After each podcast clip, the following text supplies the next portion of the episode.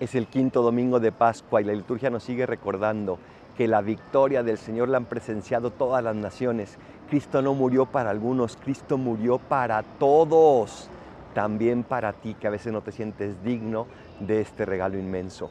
Murió para cualquier nación, ahorita especialmente para aquellas naciones que estén sufriendo más, para aquellos corazones que se sientan más solos, para aquellos corazones que están sintiendo injusticias. Cristo murió para todos, pero este mensaje necesita gente que lo siga transmitiendo. Pascua es un tiempo de envío y Dios te quiere seguir enviando para que este mensaje no se quede en unos cuantos, sino que llegue a la plenitud de todo el mundo. Ayudémosle a Cristo a ser ese apóstol que se entrega por todos. Soy el Paradolfo, recen por mí, yo rezo por ustedes. Bendiciones.